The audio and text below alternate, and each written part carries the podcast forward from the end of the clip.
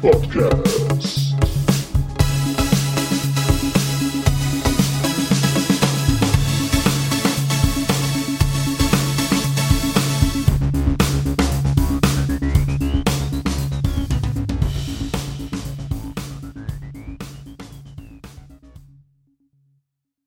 Hallo und willkommen zur neuesten Folge vom Battlepod. Heute sind wir nicht zu viert, sondern nur zu dritt, denn der Olli liegt äh, darbt da nieder und deswegen muss heute der Onai, hallo Onai, Juhu. und der Hoshi viel mehr erzählen. Hallo Hoshi. Konnichiwa, Minasan. Erstens mal Und- gute Besserung an der Stelle an den Olli. Genau. Genau. Heute, was wollen wir tun? Heute geht es um das großartigste, das beste Haus, das schönste, die tollsten. Das lyranische Commonwealth, äh, euer aller Lieblingsthema. Äh, Olli ist auch äh, eigentlich ja ein geheimer Fan vom Haus Steiner und jetzt kann er es, leider nicht bestätigen, aber so mein Gefühl ist, es ist eigentlich sein Lieblingshaus. Er traut sich es nur nicht zu sagen. Er, ja. Genau, deswegen, dass wir jetzt an diesem, äh, an diesem ehrwürdigen Tag äh, über Haus Steiner sprechen wollen. Und äh, Olli liegt dann zu Hause nieder. Äh, das klingt schon wieder nach Davion-Sabotage. Ähm, die ESH ist auf jeden Fall bei der Sache dran. Mhm. Ich glaube, er hat eine Steiner PPC getrunken und ist dann einfach umgefallen. Oh, die war geil. Äh, Hast du eine gemacht? Ich äußere mich hierzu nicht. Ah, das hört sich nach Ja an. Du bist der Tollste. Mhm. Okay, bevor wir äh, zum Thema kommen, haben wir noch ein paar andere Sachen. Ich habe etwas äh, gehört, dass, und ich sehe es auch im Video, äh, Unai schläft jetzt nicht mehr alleine. Nein! Genau, weil alle bösen Dämonen werden jetzt von Plüsch-Irby hinweggetackert. Also die Kickstarter-Kampagne ist vor, äh, vor wenigen Tagen, wenigen Wochen dann effektiv zu Ende gegangen. Äh, diese letzten Sendungen sind zumindest für den EU-Raum angekommen. Für den asiatischen Raum dauert es wahrscheinlich jetzt noch ein paar Wochen. Aber Onai ist begeistert. Onai hat seinen Plüsch-Irby. Genau. Was, was sagst du zu den anderen Figuren? Ähm, ich fand äh, den, den Shylon ähm, von Tür Miraborg, äh, den finde ich auch echt cool. Ähm, der ist äh, anderthalb Mal so groß wie der alte Shylon. Ähm, echt nettes Goodie. Ähm, ich habe mir mit dem Paket auch äh, die limitierten Poster bestellt und die sind richtig geil. Ähm, das sind im Prinzip groß äh, die äh, neuen Cover Arts äh, und die Limited Edition hat so einen Metallic-Effekt im Hintergrund. Und damit sehen die echt, echt fett aus. Muss man schon sagen. Da haben sie sich reingehangen. Cool. Ich habe jetzt gerade mal geguckt, ob es äh, äh, den noch irgendwie gibt. Auf Ebay kann man ihn äh, kaufen für, was schätzt ihr, was der Please Irby ähm, verkauft wird oder angeboten wird im Moment? 40 Euro. Dann hätte ich ihn, gekau äh, hätte ich ihn gekauft. 178,50 Dollar. Mhm. Also 152 Euro und 8 Cent circa. Das ist doch schon fast mehr als eines der Kickstarter-Pakete, oder? Ja. Ja. Alter Schwede. Da wollen ein paar ihre Püppis refinanzieren. Ja, nur einer. Also ist, ist, ist nur einer drin im Moment. Ich Okay. werde aber mal die Suche speichern. Weil ich, äh, das, äh, das, das ärgert mich irgendwie, da habe ich irgendwie nicht gecheckt. Plüsch Irby. Ist aber auch schon ewig her, oder? Mhm. Zwei Jahre? Drei? Ja, äh, über anderthalb Jahre. Ja, also ähm, solltet ihr einen Plüsch-Irby haben und sagen, ähm, nein, ich weiß nicht, äh, ihr möchtet ihn vielleicht spenden an mich. Ich würde mich opfern und ihm äh, ein gutes äh, Zuhause bieten. Glaubt also ihm Kick- nicht. Glaubt ihm nicht. Doch, ganz, Nee. äh, ganz gut würde ich damit äh, ihm. Nee, Steiners mögen nur Atlanten. Was sagst du dazu? so einer wie dich beim Dennis, ratatata. Irby sagt nein. Genau. Oh, Für, für einen Ike müsst, müsst man einen Plüsch-Atlas rausbringen. Mhm. würde ich auch nehmen. Der würde, der würde ja direkt super neben meinem neuen Plüsch-Irby, den, den ich dann von jemandem bekomme. Der würde Würde den zusammenbellen. Nein, er würde mit ihm äh, spielen und mich beschützen. Mhm. Mhm. okay. Wir können gemeinsam eine Steiner Scoutlanze machen. Ah, die laufen Ja. sich nicht davon. Das stimmt. Apropos nicht davonlaufen und Scout-Lanzen. Es gibt jetzt auch Scout-Lanzen bald aus der PS4 und PS5 von MacWarrior 5. Genau. Ähm, das hatte ich auch nicht auf dem Tableau bis vor zehn Tagen, zwei Wochen. Da kam das Announcement, dass mit dem neuen DLC, den sie raushauen, auch gleichzeitig der Release auf äh, PS4 und PS5 ist von MW5. Ähm, so wie ich das gelesen habe, ist das allerdings so, dass äh, man, wenn man mit, äh, wenn man da MWO, äh, MW5 zockt, dass man dann nicht mit seinen Kollegen äh, zocken kann, die auf der Xbox bzw. am PC spielen können. Warum, weshalb, weswegen, man wird es nie erfahren. Ähm, es sind nicht nur der, der Release auf der Sony-Plattform, äh, der da mitkommt, sondern es sind auch einige Updates, die für äh, MW5 äh, interessanten neuen Content bringen. Äh, dieser neue DLC heißt äh, Castral Lancers. Ähm, es sind viele interessante Sachen dabei, äh, wie zum Beispiel, dass man zwischen den, zwischen den Cockpits jetzt wechseln kann, der, der Lance-Mates. Und für mich, da, da, da, da, das absolute Highlight, äh, Mac Melee Combat. Das heißt, äh, wenn man keine Munition mehr hat oder wenn einem sonst der Gegner viel zu nah auf die Pelle rückt, einfach die rechte Gerade hilft äh, da meistens aus, um sich des bösen Gegners zu erwehren. Ich bin schon sehr gespannt, wie das funktioniert, ja. Aber er kommt mhm. doch nie genug, nie nah genug ran, weil man ihn vor allem mit Lurms wegmacht, oder? Ja, das kann man machen, aber wenn man es richtig macht, schießt man erst dann, wenn man das Weiße im Auge sieht. Genau. Oder man springt mit dem Katana aus dem Cockpit und erledigt ihn. Genau. Spider Kung Fu. Genau. Okay. Also während ihr rausspringt und mit dem äh, Katana auf einen zurennt, äh, lasse ich einfach die Raketen fliegen und hab Spaß. Aber ich finde, ich finde, dass das also auf PS4 und PS5 keine Cross-Plattform gibt, wieder ein bisschen irgendwie befremdlich, weil eigentlich äh, sind die ja im Betto mit Epic Games, ne? Und mhm. eigentlich stellt ja Epic Games über einen Epic Workshop den Developern zumindest alle Möglichkeiten zur Verfügung, komplett Cross-Plattform zu, also zu sein. Theoretisch sogar auf der Switch, ne? Mhm. Also wundert mich das wieder mal. Aber geht es ja. denn mit der Xbox-Version? Xbox und, äh, und Computer können zusammen spielen. Ja, aber das ist klar, weil du spielst ja, wenn du Windows 10 hast, sowieso quasi im Xbox-Netzwerk. Ne? Mhm. mhm. Also wenn sobald der Epic, Epic Launcher läuft oder Steam läuft, bist du im Xbox-Netzwerk. Ah, okay. Ja, ich bin gerade am überlegen, ähm, äh, ich hatte mal Star Wars Battlefront gespielt. Äh, war das da auch schon, dass man äh, Cross-Plattform spielen konnte oder war das auch strikt getrennt. Ich bin mir nicht sicher. Uh, ich kann mich nicht mehr erinnern. Ich meine also nicht, vor allem dass Also vor allem Battlefront 1, keine Ahnung. Aber Battlefront 2 geht, glaube ich, Cross-Plattform. Naja. Aber ich bin mir jetzt nicht mehr sicher, aber gut, ja. Kann genau sagen. Hm. Äh, ist das nicht sogar im, im, im ähm, bei Xbox Ultimate im Game Pass? Ich meine mich zu entdecken. Ich weiß aber nicht, ob der DLC mit drin Könnte es, also das Grundspiel könnte es sein, die DLCs weiß ich jetzt nicht. Ich guck mal. Mac Warrior. So, MacWarrior 5 mit Game Pass. Übrigens Battletech auch. Sogar die Mercenary. Mhm. Also inklusive, also Battletech ist inklusive den ähm, Add-ons drin. Äh, fünf Mercenaries ist an äh, Heroes of the Inner Sphere ist auch mit. Nee, das muss man kaufen. Ist aber günstig. Okay. 17,99. Ja, cool. Also dann wird das andere dann auch da. ja, ich warte mal ab, wie das wie der Melee Combat funktioniert und dann entscheide ich mich.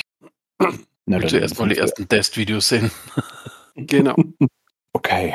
Apropos entscheiden. Es gibt ja etwas, wo du dich wahrscheinlich nicht entscheiden musst. Das ist die neue Ausgabe des Schrapnells. Am 13. September ist, die, äh, ist die, das neueste Magazin rausgekommen. Also wer es bisher noch nicht gehört hat, aber Schrapnell ist, ein, äh, ist im Prinzip äh, das offizielle Battletech-Magazin. Ähm, das erscheint so alles Vierteljahr. Das ist nicht ganz so regelmäßig. Ähm, es sind wieder ein paar, ein paar Geschichten drin von unseren äh, berühmt-berüchtigten Autoren. Also Blaine Lee Pardo ist dabei, Jason Schmetzer, aber auch Craig äh, Reed Jr. und Clark Avery. Ähm, sind wieder ein, Mix aus, aus den unterschiedlichen Zeitschienen. Es sind wieder interessante, äh, interessante kleine äh, Gimmicks drin, die man auch beim, äh, beim MacWarrior Rollenspiel verwenden kann. Und ist echt wieder ganz nett geworden. Freue ich mich drauf, das durchzulesen. Ah, cool.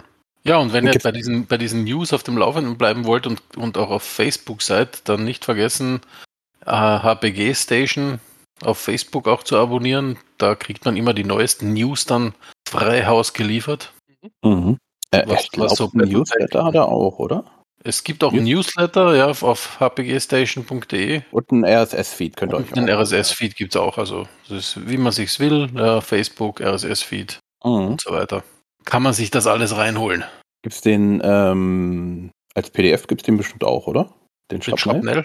Ja, ja, den Ja. gibt's, äh, also kannst du dir auf Amazon runterladen, in den gängigen E-Book-Formaten. So Alles kein. Problem. Was kostet der? Der kostet um einen Zehner herum. Ich glaube, äh, gedruckt ist 13. Das ist, äh, ihr wisst es, ne, wie aus dem letzten Po- äh, Podcast, der Ohne, der liest Bücher. Ich mag halt Papier und ähm, deswegen habe ich mir dann direkt erstmal das als Paper aus Papier bestellt. Das heißt, die schicken dir das dann, äh, hast du da ein Abo oder? Nö, nö, das ist, ich gucke dann, was, äh, ob das gerade, äh, ob gerade was Neues gekommen ist auf Battletech. Es werden ja jede Menge äh, Bücher in der letzten Zeit released. Unter anderem auch äh, die MacWarrior Dark Age-Reihe äh, bekommt ein Re-Release, äh, was eigentlich ganz hübsch ist, mit überarbeitetem äh, Artcover vorne drauf. Mhm. Also da sind sie schwer am Arbeiten. Auch, ähm, also im Prinzip das, das ganze Battletech-Franchise, das startet gerade so ein bisschen durch. Äh, die äh, Audiobuchreihe wird immer, wird immer vielfältiger. Äh, da kann man bei Audible, kann man da alle paar Wochen sehen, dass da was Neues dazugekommen ist. In guter Qualität, muss man sagen. Gibt's die, gibt's die auch bei Spotify? Das habe ich jetzt noch gar nicht geschaut. Ich habe Äh. bei Audible halt ein, ähm, ein Abo, deswegen gucke ich bei Spotify nicht rein. Aber es kann durchaus sein, ja. Schau einfach Nee, weil mal. mich, mich, mich haben nämlich jetzt viele darauf aufmerksam gemacht, dass viele Hörbücher jetzt auch, auch auf Spotify sind. Äh, und dass sie zum Beispiel die ganze, die ganzen Barry Roden Hörbücher haben es nämlich auch auf Spotify rüber transferiert. Was mich gewundert hat, weil es gibt ja über 2000, glaube ich. also es ist eine ganz schöne Menge. Ich hab Und mal geschaut.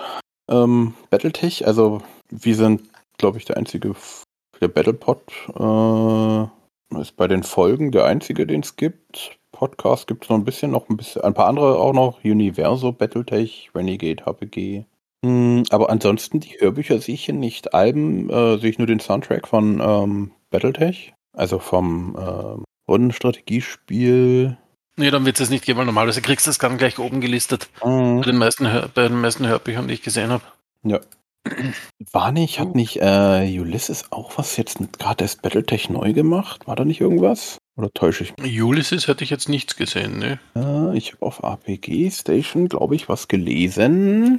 Und dass die irgendwas gemacht haben. Also ich habe Ulysses auch mal angefragt nach einem äh, Interviewstand, Frage, wie es da so ausschaut, aber da habe ich noch nichts gehört. Naja, okay, er hat nichts rausgeschrieben von Ulysses. Ich habe jetzt nur nach Ulysses gerade gesucht. Ähm, bei HPG. Mhm. Äh, ähm, sobald wir also von Ulysses irgendwelche Infos haben, ähm, werden wir die nachreichen. Weil wenn die da jetzt so, so abgehen, wäre es natürlich schön, ähm, wenn die es auch äh, übersetzen. Genau. So, dann ähm, in der vorletzten Folge, ich glaube vorletzte war es, ging es ja um Warhammer 40k Fans oder ähm, Warhammer Fans, die jetzt alle Mhm. sagen, äh, Games Workshop ist böse und deswegen spielen wir jetzt alle Battletech. Ja, also das, das scheint jetzt immer häufiger zu werden. Also man sieht da einen richtigen, richtig gewaltigen Move im Moment. Äh, zum, sage ich mal, herkömmlichen Battletech-Brettspiel vor allem. Also jetzt nicht so sehr Alpha Strike oder irgendwas, ne? Mhm. sondern eher Traditional Battletech. In den ganzen Battletech-Foren wird auch schon darüber diskutiert, ob das jetzt gut ist. Ich finde es auf jeden Fall gut, ja, weil jeder Spieler mehr belebt Battletech und ähm, ob die jetzt vorher Warhammer gespielt haben oder Mensch ärger dich nicht, ist mir eigentlich egal, ja. Ähm, sondern mir geht es darum, dass, dass das Franchise quasi erhalten bleibt und, und belebt wird. Und das findet im Moment, glaube ich, ganz gehörig statt durch die Leute. Und vor allem, vor allem gibt es da auch wirklich schöne Sachen, weil ich habe da auch so ein bisschen in den, in den Warhammer 40k Foren, die nicht zensiert werden von Warhammer 40k Fanboys mal nachgestöbert. Und die Jungs haben ja wirklich was jetzt an so Püppis bemalen und Dinge angeht, wirklich was drauf teilweise. Also Mhm. gibt es dann wirklich sehr, sehr schöne Sachen. Und vor allem sind es dann teilweise auch so Leute, die sich da wirklich reinhängen, also die dann so äh, Hörbucher Binge hören und, und, und das Lore in sich aufsaugen oder Sana von vorn bis hinten durchlesen. also die, die sich dann da sofort reinsteigern, ja. Und das finde ich, äh, finde ich toll. Also wenn sich Leute damit mit der Materie so super beschäftigen, vielleicht auch noch unseren Podcast hören, weil man da so viel lernen kann, ähm, finde ich das wirklich eine tolle Geschichte. Das heißt also, jeder Warhammer 40k-Fan, der hier zuhört und auf Battletech gekommen ist, erstens mal hört euch die alten Podcasts an, da kann man viel lernen. Und, und willkommen an Bord, wir lieben euch. Ja, auf jeden Fall. Also jeder, der spielen will, ist äh, herzlich äh, willkommen. Ich glaube, da, wir hatten eine Frage auch mal bekommen, ja, wie sieht denn das da aus, wenn, wenn man da äh, spielen will, ähm, muss man denn da die richtigen Einheitsfarben haben? Also, ähm, korrigiert mich, wenn ich falsch bin. Ähm, das bei den ganzen Spielen, die ich ja bisher gemacht habe, ist, äh, ist der einzige, der sich maximal aufgeregt hat, wenn die Unit nicht in einer unisono äh, Farbe, also in einem Camo bemalt war, war ich, weil ich diesen Anspruch an mich selbst habe. Aber ansonsten ist es vollkommen Wumpe. Ähm, das ist, man kann einfach Max cool anmalen und sie dann halt gegeneinander hetzen und dann ist schön. Äh, man muss mhm. nicht äh, entsprechend äh, 40k Law halt alles dementsprechend in dem richtigen Korn Rot und Skull White irgendwas Gedönsrad bemalt haben. Kann man machen, muss man nicht. Bekommt man nicht den Kopf für abgerissen. Und um da dann auch wieder so ein bisschen in den Lore reinzukommen, klar, äh, man wird ja in der letzten Zeit auch viel zugeschmissen mit irgendwelchen äh, Source-Büchern, wo drin steht, welche Unit welche, welche Paradefarben hatte und so weiter und so fort.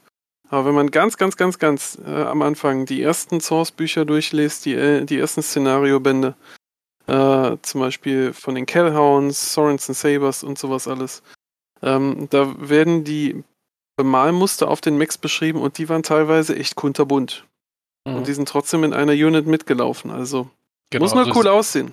Es, also es, es, es ist auch wirklich lore-technisch so, dass halt ja, gewisse Einheiten gewisse Farben hatten. Ja? Also so wie zum Beispiel auch die 36. Diaron Regulars hatten ja als Paradefarben Weiß und Gold, was jetzt am, am Schlachtfeld nicht unbedingt Sinn macht, weil ein, so ein weiß-goldener Mac zum Beispiel im Dschungel sticht halt doch schon ein bisschen raus, ne? Ähm, oder auch bei Nacht vielleicht nicht so toll, ja, also ähm, irgendwie eine blöde Farbe. Das, das, das sind dann meistens Farben, wo es halt, keine Ahnung, vier Macs gibt, die bei einer Parade als Aufstellungsmacs halt genutzt werden, ne? Oder welche, die halt schnell mal umgespritzt werden, ne, für die Parade. Aber das sind nicht die Farben, mit denen die normalerweise rumlaufen. Genauso wie die Standard-Unit-Farben. Also ähm, ich glaube, es gab sogar, es ist bei irgendeiner Beschreibung in einem Buch, ähm, dass einer sogar sagt, wow, da, da, da, sind, da sind drei Davion Heavy Guards, die sogar die, die richtigen Farben haben, so nach dem Motto. Ja. Mhm. Und mhm. der Rest, also es ist typisch eigentlich für, weil für die Zeit auch, in, in der viele Gefechte ablaufen, also in den Nachfolgekriegen, dass alles als Mech halt hergenommen wird, was man irgendwie finden kann und zusammenschustern kann, um es lauffähig zu machen, ja. Und da wird dann nicht mehr viel darauf geachtet, welche Farben das jetzt hat, ja dass natürlich, keine Ahnung, bei der Krönung vom Hanse Davion die zwölf äh, Mechs in, in Paradefarben dastehen, sicher. Oder dass die zwei Griffins rechts und links vom Thron von Katrina Steiner äh, die richtigen Farben haben, das natürlich, ja. Aber sonst ist das eher, ja, wie es halt passiert. Mhm. Genau. Man muss ja auch sagen, im Zweifel bin ich halt irgendeine seltene Einheit und äh, habe genau, die Sachen dann ist sowieso egal. Ist egal. Genau, aber ich, ich darf nur so an äh, grandiose ähm, Paradefarben in Anführungsstrichen von den, äh, äh, von den Ghost-Regimentern hinweisen, die ja wie, äh, wie die Yakuza halt im Prinzip so ein Tattoo-Style haben, wo hm. jeder Mac in sich ein bisschen anders aussehen darf. Also, ähm, feel free. In jedem Fall ähm, an alle äh, Warhammer-Spieler, die, die jetzt vielleicht zuhören äh, und sich dem Battletech-Hobby annähern möchten, Einfach nur cool malen und wenn nicht, ist auch nicht schlimm. Hauptsache mhm. man hat ein schönes Spiel. Genau, ja. Äh, ich habe übrigens ähm, jetzt äh, rausgefunden, was Ulysses hat angekündigt und zwar den ähm, Pro-Life Proliferations Zyklus. Mhm. Der ist. Profilation. Pro, naja, irgendwie so. Der kommt ab dem 30. September, werden die ersten sechs Bände in monatlichen Abständen auf Deutsch erscheinen. Ähm, auch äh, hier, ah. ich äh, klaue oder ich äh, zitiere die HPG Station ähm, vom 27. August. Äh, Band 7 ist, äh, schreibt er hier, ist bislang nicht gelistet, aber noch kommt, äh, sagt Ulysses nicht. Und ja, mal gucken. Also, wenn Ulysses mit mir reden will, äh, ich, also Vielleicht haben sie nur meine E-Mail vergessen. Werd mal nachfragen. Dann ähm, werden wir mehr erzählen. So ist es. Okay, so, dann haben wir das auch. Das haben wir dann aufgeschrieben. Wir haben gleich noch die User-Fragen, aber vorher noch, ähm, es gab ja die GenCon Mhm. ähm, zum Thema ähm, Battletech. Auch hier äh, hat uns äh, HPG Station schön was äh, Schönes erzählt und zwar die Megamets. Also Megamet, das ist also große, ja, ähm, ähm, Dingskarten, die über zwei Tische groß sind praktisch. Die dürfen nicht, die sind jetzt anziehen, weil äh, Megamet ein eingetragenes Markenzeichen von Chessex ist. Mhm. Und die haben ein ähm, CN, äh, CND, ein Cease and Desist an Catalyst geschickt und ähm, ja, jetzt darf es nicht mehr äh, Megamet heißen. Jetzt müssen sie es halt anders benennen und neuen, neue, Dinge drück, äh, neue Dinge drucken. Ähm, wie heißt das? Ah, Karton. Es sind aber, äh, sieht aber schön einfacher äh, als das. Aus. Ja. Erinnert mich ein bisschen an äh, Ollis äh, Fahnen, die er sich hat drucken lassen. Also Olli hat äh, zwei ähm, Hexfelder auf Fahnenstoff sich drucken lassen, die wir dann schön immer auf den Tisch legen können. Genau. Dann äh, habt ihr sonst irgendwas vom äh, GenCon? Gab es da irgendwas Interessantes? Habt ihr da irgendwas gehört? Das sind halt, ähm, äh, wie auf jeder äh, sind, äh, ist da halt ein, ein riesen Diorama von, von Battletech, Hm. äh, was, äh, was äh, aufgestellt worden ist. Diesmal äh, war es das Thema Arct äh, Arcturus Rising. Ähm, das war also auch etwas, äh, ich glaube aus der. E-Clan. Bitte? StarCraft, oder? Arcturus Minsk? Äh, wir reden über Battletech. Ach so. Arcturus. Arcturus Garde, Haus Steiner. Kennst du noch nicht. Haben wir Ja, den Podcast woher nicht. Wir- Gib uns 20 Minuten. Ich bin gespannt. Ähm, nee, es ist eine große Tradition, dass, ähm, dass auf der GeneCon äh, sehr äh, ein großes Diorama präsentiert wird äh, von, äh, von Battletech. Ähm, das auch gerade zu der, zu der Zeitlinie, die beackert wird, äh, äh, da dann zu passt. Ähm, da waren über die Jahre hinweg wirklich hervorragende, hervorragende äh, Dioramen mit, mit, äh, mit Künstlern, die halt da dementsprechend ihre, äh, ihre Miniaturen äh, zu beigestellt haben, die wirklich, wirklich, wirklich, mh, die sind heftig. Und äh, ja, äh, dieses Jahr hat es wieder stattgefunden. Ähm, man kann sich die Bilder auf äh, Camo Specs Online angucken. Äh, die ist übrigens auch eine sehr gute Seite, wenn man sich Inspiration suchen möchte, wie man seine Pippis bemalen möchte. Äh, ja, es ist wieder hervorragend geworden. Ich möchte nicht zu viel spoilern, weil ähm, ein paar Bilder sagen mehr als tausend Worte.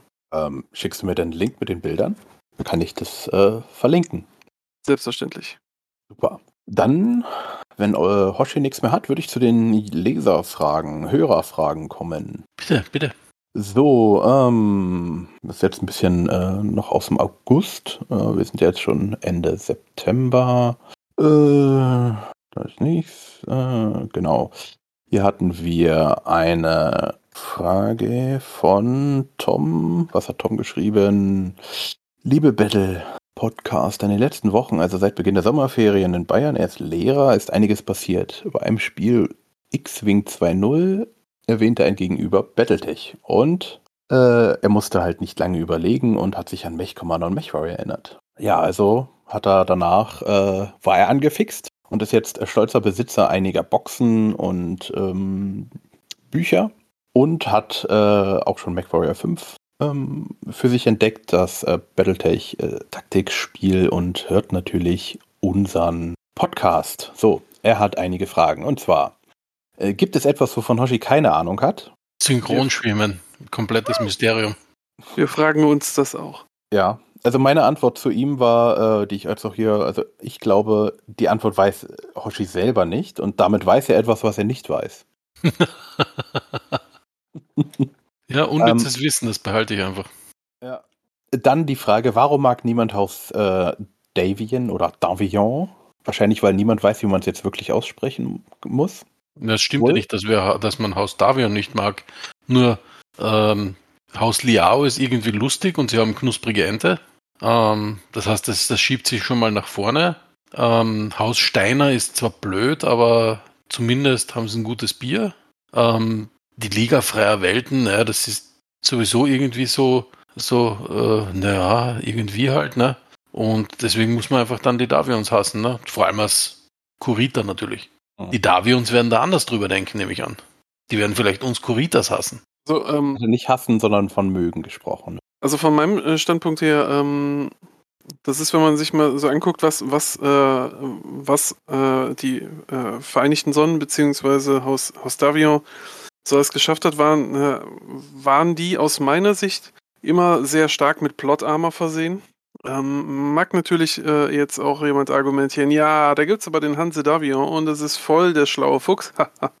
ähm, deswegen klappt das auch immer. Ähm, ja, das ist so, so, für mich ist das halt zu, zu nett, zu sauber, zu toll. Das ist, es ist schwer, dann da halt dementsprechend so, so einen richtig eklatanten Makel halt rauszu, äh, rauszugucken. Weil Onai mag keine perfekten Sachen. Genau, die Welt ist einfach nicht schwarz oder weiß, sondern grau. Hm. Und rot. Mit Und dem. Drachensymbol drauf. Hm. Okay, dann die Frage, was treibt Haus Liaro und Marek eigentlich die ganze Zeit? Ja, das, da werden wir da natürlich einen Podcast dazu machen, ja. Und dann werden wir das sowieso ergründen, sage ich mal. Spoiler an der Stelle. Äh, die Liga freier Welten ist eigentlich ein sehr, sehr interessanter, äh, sehr, sehr interessanter Start. Ist, äh, ist eine Hochkultur gewesen, bis es äh, von diversen Atombömmchen irgendwie zerrissen worden ist und es da irgendwie evolutionär genau in die andere Richtung ging. Ähm, ja, bis äh, und dann kam halt ein, ein paar Au- aufeinander äh, äh, eine Aufeinanderfolge von, von äh, schlechten Herrschern, die halt diesem, diesem armen kleinen Haus den, den schlechten Ruf verpasst haben. Und äh, die Liga freier Welten äh, ist aufgrund ihres politischen Aufbaus, äh, dadurch, dass äh, da eine ja so eine Pseudodemokratie eingerichtet ist, ähm, in sich selbst zerstritten, ähm, was dazu führt, dass die äh, sehr mit sich selbst beschäftigt sind und relativ wenig mit, äh, mit den anderen angrenzenden Staaten. Genau, sie waren mal stark in der Weltpolitik, sind es jetzt aber nicht mehr ungefähr so wie die Deutschen. Genau, Demokratie funktioniert halt einfach nicht. Genau. Mhm. Rü- Rückeinführung der Monarchie. Ähm, die Atombomben, war, äh, war das im Dschihad oder war das vorher? Nee, das war schon vorher. Das war Ja, schon das vorher. ist Vor der Ares-Konvention. Genau, und dann auch noch ein paar Mal, aber wahrscheinlich irrtümlicherweise nach der Ares-Konvention, weil man hatte die da und was soll man mit den Dingern machen? Äh, äh, Unfälle, bedauerliche Unfälle. Genau, Mhm. wie die Schiffswerft auf Dyron. Mhm. Mhm. Stein, Steiner Kriegsschiffe. Buff, ne? Mhm. Also v- vielleicht, vielleicht sind ja auch äh, äh, also die, die ganzen Haus Liao Oberhäupter deshalb ein bisschen verrückt, weil sie ab und zu ein bisschen zu viel Strahlung abbekommen. Mhm. Genau, und Sun Tzu Liao leuchtet deswegen auch nachts nach. Naja, gut. Ah, Man ich weiß es nicht. So, ähm, dann die vierte Frage. Ob wir eine Folge oder auch mehrere über die hausexklusiven Mechs der einzelnen Fraktionen machen können. Oh, das kann, kann man schon machen, ja. Da gibt es ja ein paar schöne. Über alle wäre wahrscheinlich verdammt, verdammt lange Folge, ja. Weil es gibt ja eine ganze, eine ganze Armada an Haus-Max, sage ich mal. Äh, terroristisch, beziehungsweise Hausvarianten von Standard-Max, ja. Ähm, aber ich sag mal, vor allem so wirkliche Ikonen der Häuser, das könnte man schon mal machen. So die Ikonen der Häuser. Mhm. Das ist sicher was, ne? Okay, ich äh, pack's bei Übrigens- unserem Backlog. Genau, übrigens an der Stelle schon Spoiler Alert, hört euch da ganz genau äh, den Podcast, den wir wahrscheinlich irgendwann Anfang 2022 machen, über Haus Liao, weil äh, deren Mac-Entwicklung äh, ist sehr interessant Mhm. und ist auch für die Klaner ganz interessant. Was der Owner Mhm. damit meint, wird er dann in drei oder vier Podcasts hören. Ja, ist nämlich sehr unterschätzt. Mhm. Na, dann äh, bin ich mal gespannt. Die hat nämlich echt, also Haus Liao, die Kultur, also es wird sowieso sehr, sehr spannend, weil die sind eigentlich total cool. Die hatten nur das eben das Problem, dass so ein äh, verrückter Diktator das alles gelenkt hat immer, ne? Mhm. Sonst, sonst wären es nämlich, glaube ich, viel, viel größer geworden, als sie sind. Mhm. Ansonsten, ähm, Tom ist noch froh, äh, froh, dass er den Kickstarter verpasst hat. Ansonsten müsste er eine Niere verkaufen. Das hat er jetzt so nicht geschrieben, aber das ist meine Vermutung. Und äh, er hat die Armored Combat Box nicht gekauft, weil sie überall ausverkauft ist. Also Mhm. wenn irgendjemand mal Mhm. weiß, wo es die noch gibt, dann äh, sagt uns Bescheid und wir werden Tom berichten oder schreibt einfach in unsere Kommentare und dann sagt Tom einfach mal, äh, ja, hier auf der Webseite mal schauen. Also eine ganz gute Anlaufadresse ist immer fantasywelt.de. Ähm, da hat man einen ziemlich guten Überblick, äh, was, was gerade was im Zulauf ist. Ähm, ja, momentan an, an Battletech Püppis ranzukommen ist echt, echt schwer. Äh, zumindest die, die frisch aus der Kickstarter-Kampagne rausgekommen sind. Ähm, sind in dreieinhalb Wochen ist auch die äh, Spielemesse in Essen. Da würde ich die Augen offen halten, was es da so gibt, aber ich würde auch davon ausgehen, dass da äh, Battletech-Zeug vom Kickstarter, das, also das, was gerade frisch rausgekommen ist, auch im kommerziellen Verkauf, äh, wird wahrscheinlich nichts mehr da sein. Mhm. Alternativ äh, kann ich den Ultra Comics in Nürnberg empfehlen. Um, ähm, die haben jetzt keine, die haben zwar einen Online-Shop, aber da sind, glaube ich, nur Einzelstücke. Ähm, da einfach mal anrufen und fragen. Die verschicken das Zeug auch. Äh, dort zahlt ihr, also ihr überweist ihr, zahlt per PayPal und dann packt die das rein und schicken den UPS-Mann. Die haben auch sehr viele, ähm, ja, auch vom, vom, Kick, vom Kickstarter habe ich schon was gesehen. Also die sind immer ein, ein guter Anlaufpunkt, also kann ich echt empfehlen, den Laden. Dann, äh, Bastian äh, fragt äh, nach einem Deep Dive ins Haus Liao. Ähm, haben wir jetzt auch schon beantwortet. Äh, tun wir. Wir brauchen da nur, keine Ahnung, irgendwelche Substanzen, um es auszuhalten. Wieso? Haus Liao ist cool. Knusprige Ente. Pflaumenwein, was will man mehr? Liao süß-sauer. Genau, mhm. Liao süß-sauer. Beschreibt, so. das, das, ist das einzige mhm. Gute, was nämlich sogar Stackbull beschreibt. Mhm. Ähm, in all seinen Büchern kommt eigentlich Liao relativ schlecht weg, bis auf das Essen. Mhm. es gibt eine Beschreibung, wie Kai Ellard Liao ähm, äh, quasi in einem Restaurant mit seinen Freunden isst, ja, und da wird sehr ausgiebig das Essen beschrieben, was normalerweise in keinem Battletech-Roman der Fall ist. Mhm. Aber das ist einfach, weil Stackpole so gerne chinesisches Essen hat. okay. Dann hat uns äh, der Eike geschrieben, der einen Verein ähm, jetzt gegründet hat, inzwischen wahrscheinlich schon. Und zwar der Verein nein, nennt sich Dicing Krakens aus Münster-Hiltrup. Und ähm, das Wesentlich ein wesentliches Ziel in dem Verein ist es, Interessierten den Zugang in das Hobby Brettspiele, Tabletop und Wargaming etc. zu ermöglichen, unabhängig von ihrer ökonomischen Situation. Also wenn ihr da Interesse habt, äh, googelt die mal. Die, ich habe jetzt nicht geschaut, aber da gibt es bestimmt eine Webseite. Und er hat uns ein paar Fragen gestellt. Ähm, möchte, warum sollte man die innere Spheres-Fraktion spielen? Weil sie cool sind. Warum sollte man Clan spielen? Ähm, sollte man nicht. Die sind äh, alle overpowered. Das macht keinen Spaß. Ähm, hat eine solche Entscheidung Vor- und Nachteile für mich? Ja klar, wer Clan, äh, wer Claner spielt, der hat ja immer gute Würfel, deswegen ist das ja einfach. Ähm, sind Sourcebooks so etwas wie die bekannten Codices von Games Workshop? Ich glaube ja, oder? Ja, es, also es geht halt sehr, also die Sourcebooks gehen teilweise wirklich sehr, sehr tief in, in dem Ganzen. Mhm. Ich habe jetzt nie so ein Games Workshops ähm, Ding wirklich komplett durchgelesen. Das heißt, ich könnte es jetzt nicht sagen, aber die Battletech Sourcebooks gehen halt teilweise wirklich sehr in die Tiefe und sind sehr detailliert ausgeführt. Ähm, es ist jetzt, glaube ich, nicht so, dass ich kaufe mir das Sourcebook Steiner und da ist dann alles über die Steiner Battletechs drin, sondern es ist ja eher nach Jahren. Dadurch, dass wir auch eine Entwicklung genau. Ähm, haben, ist halt in jedem Jahrbuch, sage ich mal, neue Entwicklungen über alle Fraktionen drin. Es ist nicht ganz zu vergleichen, aber es geht in die Richtung. Genau. Also ähm, da, da gab es, äh, also äh, das, was halt bei den Warhammer Codices ist, das, das war es schon immer. Es ist so, dass halt, äh, äh, ne, man hat Space Marines gespielt äh, und um die halt auseinanderzuhalten, äh, gab es die in unterschiedlichen Farben. Äh, und die haben dann halt auch irgendwelche minimalen Boni hier, Mali da gehabt. Ähm, das hat sich dann ja dann in der äh, Games Workshop Orgie dann dazu äh, entwickelt, dass es dann spezielle Units gab, die halt nur in bestimmten Fraktionen gedient haben und in anderen wiederum nicht. Und die haben sich dann in, auch noch stärker in den, äh, mit den Werten und den, und den äh, Eigenschaften unterschieden.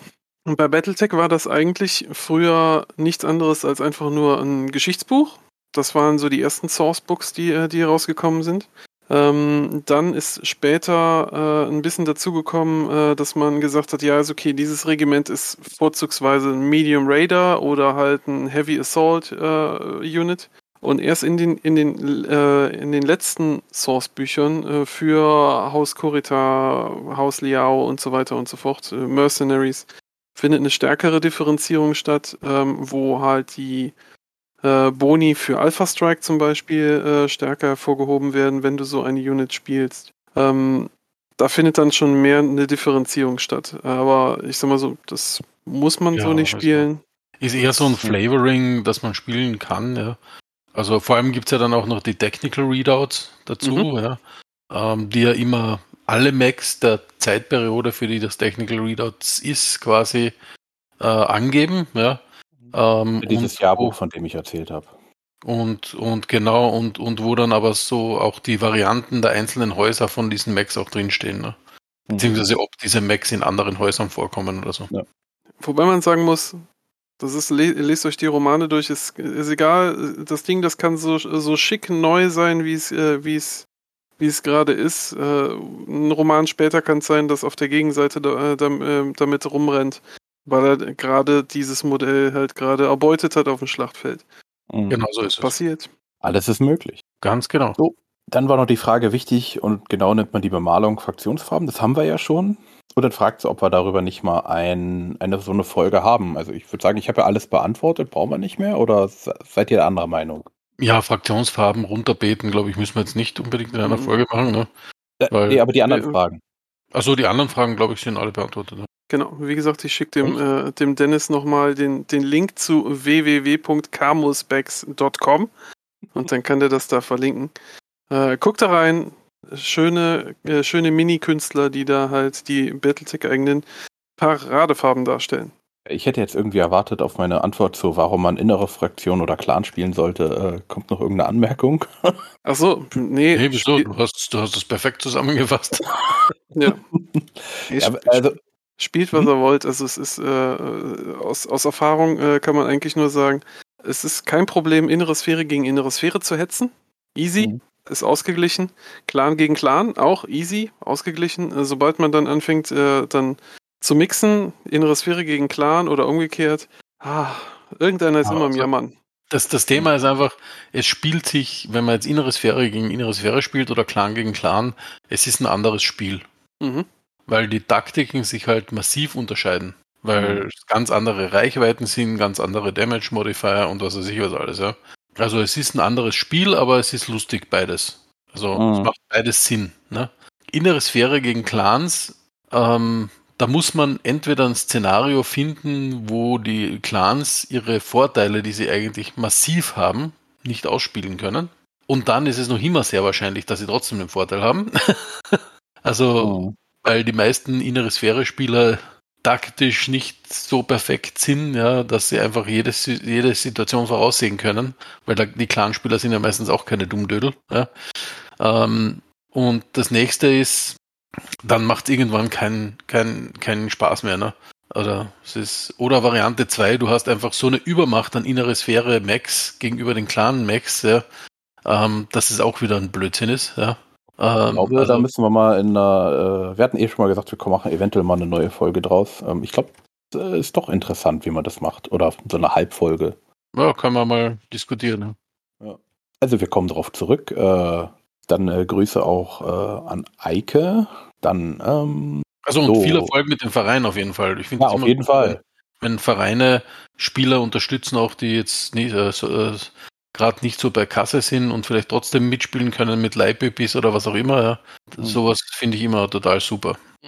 So, dann ähm, hat Gerrit noch gefragt, etwas Technisches, äh, womit wir unsere äh, ähm, Podcast aufnehmen. Im Moment äh, machen wir das über Discord. Und äh, dann äh, gibt es so eine Bots, die das aufnehmen. Das nennt sich dann Craig.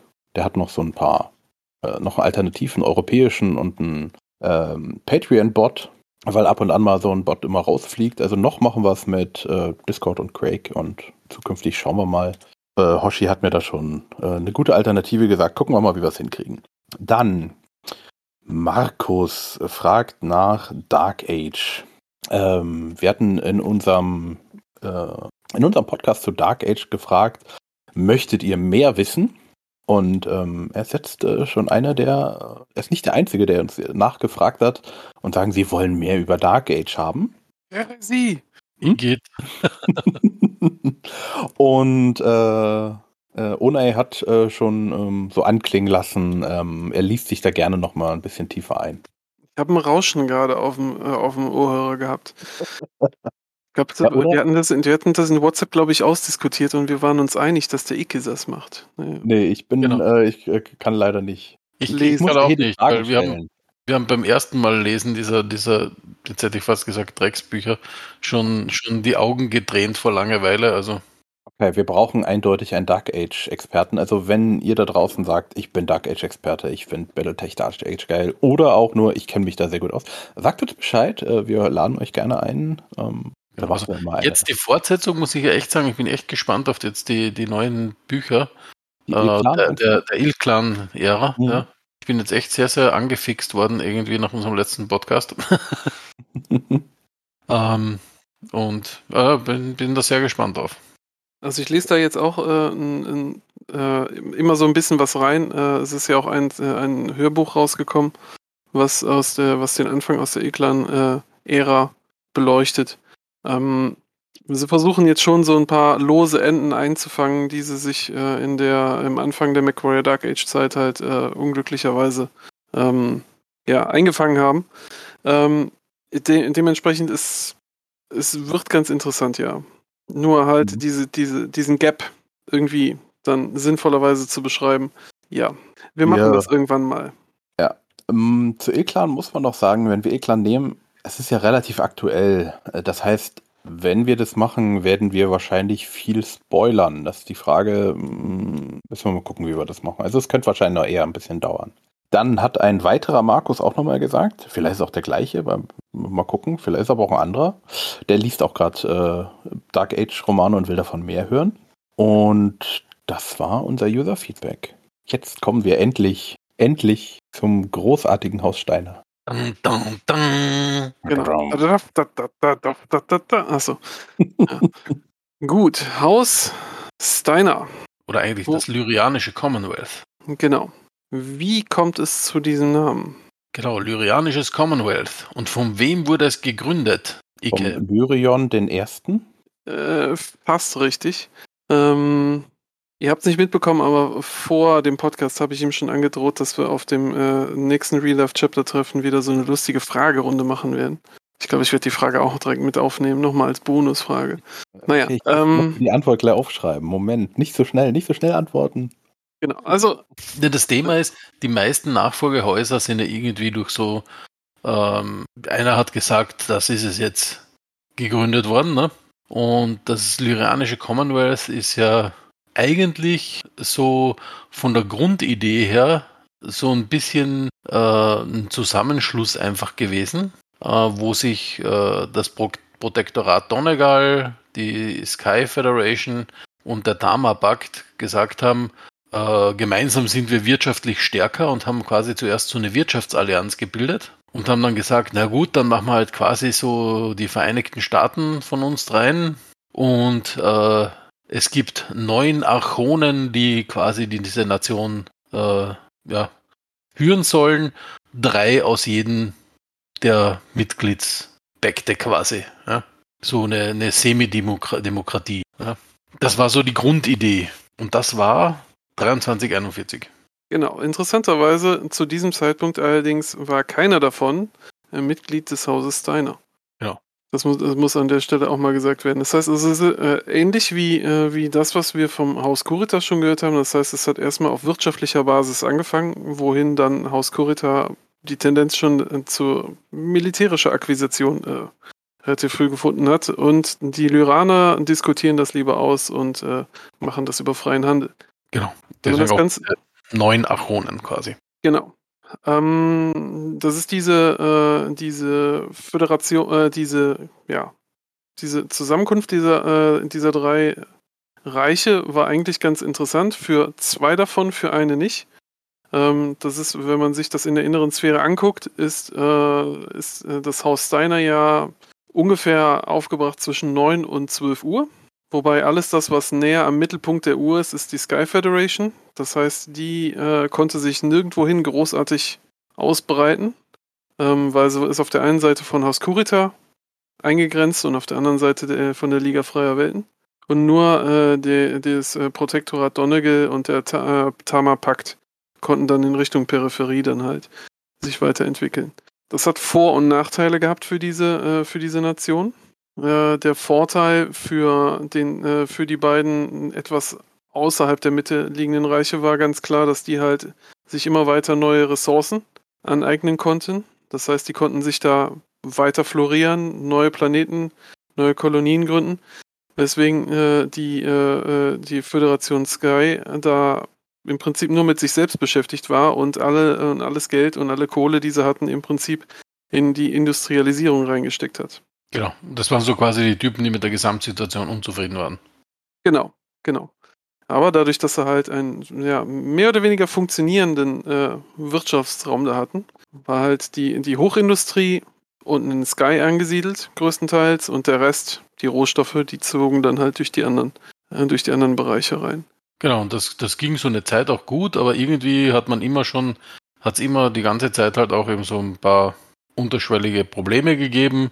Da hat man halt dann versucht, so das mit Geld auszugleichen irgendwie oder mit Gegensteuern und was mögliche, ja. Ähm, und das Thema war allerdings, dass dieses, dieser Rat der Archonen quasi ähm, sehr unpraktisch war, ja, weil das waren ja auch alles zum Beispiel ja, äh, finanzielle und, und politische äh, Leiter ihres eigenen Staates. Ja?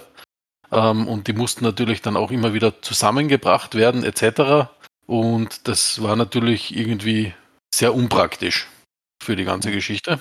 Ähm, und das hat dann eben 2375 dazu geführt, dass jemand gesagt hat, äh, das ist ein kompletter Blödsinn. Das war der liebe Herr Robert Marston, seines, seines Zeichens das Staatsoberhaupt äh, des Protektorats Donegal und hat gesagt, Coup d'etat, weg mit den Archonen. Er ist der Archon Basileus und der einzige Herrscher des lyrianischen Commonwealth. Übrigens an der Stelle, äh, er war dann im Prinzip auch einer der Mitbegründer des lyranischen Commonwealth. Warum lyranisches Commonwealth?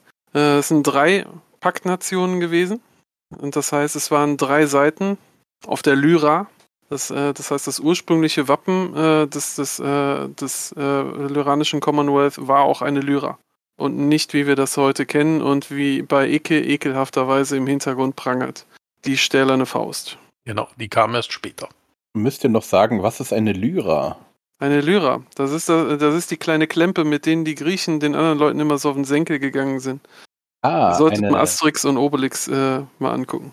Also ein antikes Seiteninstrument. Genau. Kann man so sagen. Der Familie ja. der Leiern. Genau. So ist es. Eine Olle. Genau.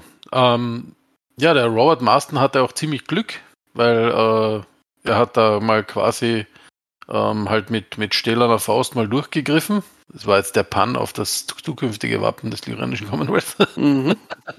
Und äh, 2407 ist das äh, lyranische Commonwealth natürlich gleich von den Drakoniern überfallen worden. Ähm, was äh, zuerst mal ihm gut mitgespielt hat. Ähm, und mittlerweile war schon, das war glaube ich sein Sohn, Alistair Marston, der Archon des linearanischen Commonwealth. Also der Robert Marston hat da brav mal gefuhrwerkt, hat seinen Sohn abgedankt und der ist dann gleich in die Invasion reingetrieben worden. Äh, 2407. Fun Fact an der Stelle vorher, ähm, Robert Marston äh, hatte noch äh, damit zu kämpfen, dass, äh, oder besser nicht zu kämpfen, dass der Tama-Pakt aufgrund der Nähe zum Draconis-Kombinates äh, lieber einen Friedensvertrag mit denen geschlossen hätte. Genau. Das hat nicht lange gehalten. Äh, so, so, ist es. Was, was, für ein Pakt? Wo ist der? Der Tama-Pakt. Genau. Das sind, keine Ahnung, die machen Tamarinen? Drei, nein, sind, wir haben ja gerade eben schon gesagt, ne, es, sind, es sind drei, äh, drei drei Paktmitglieder im Lyranischen Commonwealth. Mhm. Der äh, Tama-Pakt, die Föderation von Sky und Protektorat Donegal. Genau. Mhm. Die Donegals schauen quasi so nach außen und wenn man die Karte jetzt 2D ansieht, gegen Süden, ne? Mhm. mhm. Der Tama-Pakt schaut nach außen und gegen das Draconis-Kombinat. Und die Isle of äh, äh, Federation of Sky ist quasi genauso in der Mitte Richtung Terra runter. Genau, der Pfeil, der in Richtung Terra zeigt. Genau. Das heißt, die Federation Sky kann im Prinzip von allen Richtungen angegriffen werden. Blöd, ne? Ähm, der Dama-Pakt ist eigentlich nur dem Draconis-Kombinat gegenüber offen und die, das Protektorat Donegal eigentlich kann nur von Süden von Haus Marek angegriffen werden. Mhm. Und das Thema ist halt jetzt, äh, die Dama-Pakt-Leute waren halt eher so eingestellt mit, mach mal lieber einen Friedensvertrag mit dem Draconis-Kombinat, ne? Ähm, Mhm. Und haben das auch mal so quasi durchgerungen, ja, so durchgewinkt. Ähm, hat nur nicht lange gehalten. Mhm. Also, Aber der, die, die, die, die, die Herrscher, also die neuen Herrscher über die iranische Commonwealth, die heißen ja nicht Steiner. Kommt Nein. Später oder ja, haben die das, einfach das umbenannt? kommt jetzt gleich, ja. Ah, okay. Ähm, gespannt. nämlich 2408, ja, äh, kommt zu halt, wer, wer das genau wissen will, also wie, das, wie die Kämpfe waren, wir werden es jetzt glaube ich nicht komplett wiederholen, weil das ist im Draconis-Kombinat-Podcast schon drinnen, ja, ähm, kam es dann eben zu massiven Auseinandersetzungen und in diesen Auseinandersetzungen wurde der damals Achon, also Alistair Marston, äh, äh, der Bruder von Robert Marston, also der, genau, es war nicht der Sohn, sondern der Bruder, Bruder von Robert Marston, umgebracht äh, im Kampf oder im Kampf getötet, weiß man nicht, ob man umgebracht sagen kann. Ähm, und damit, weil es quasi die Nachfolge ähm, in der Familie gehandelt wird im lyrianischen Commonwealth ja, und nicht irgendwie an den erstgeborenen Sohn oder so ein Blödsinn, ähm, wird seine Frau Achon und das ist die Catherine Steiner. Ah, Ja, ne, also die, die Zuhörer, äh, die sich mit Battletech auskennen, wissen ja, also Katharine, Catherine, Kate, wie auch immer, das ist, äh, Genau, also zu der Zeit Catherine. genau. Und die wurde dann, äh, die hat dann quasi Tarkat zur neuen Hauptstadt ernannt und wurde dorthin eskortiert quasi, um die Herrschaft von Haus Steiner zu begründen. Vorher war es nämlich Arcturus. Arcturus ist ein bisschen blöd, weil das liegt einen Sprung quasi entfernt äh, von der Grenze zum, äh, zu, zum Draconis-Kombinat. Da möchte man seine Hauptwelt nicht unbedingt wissen. Aber die hat das einfach mal durchgesetzt.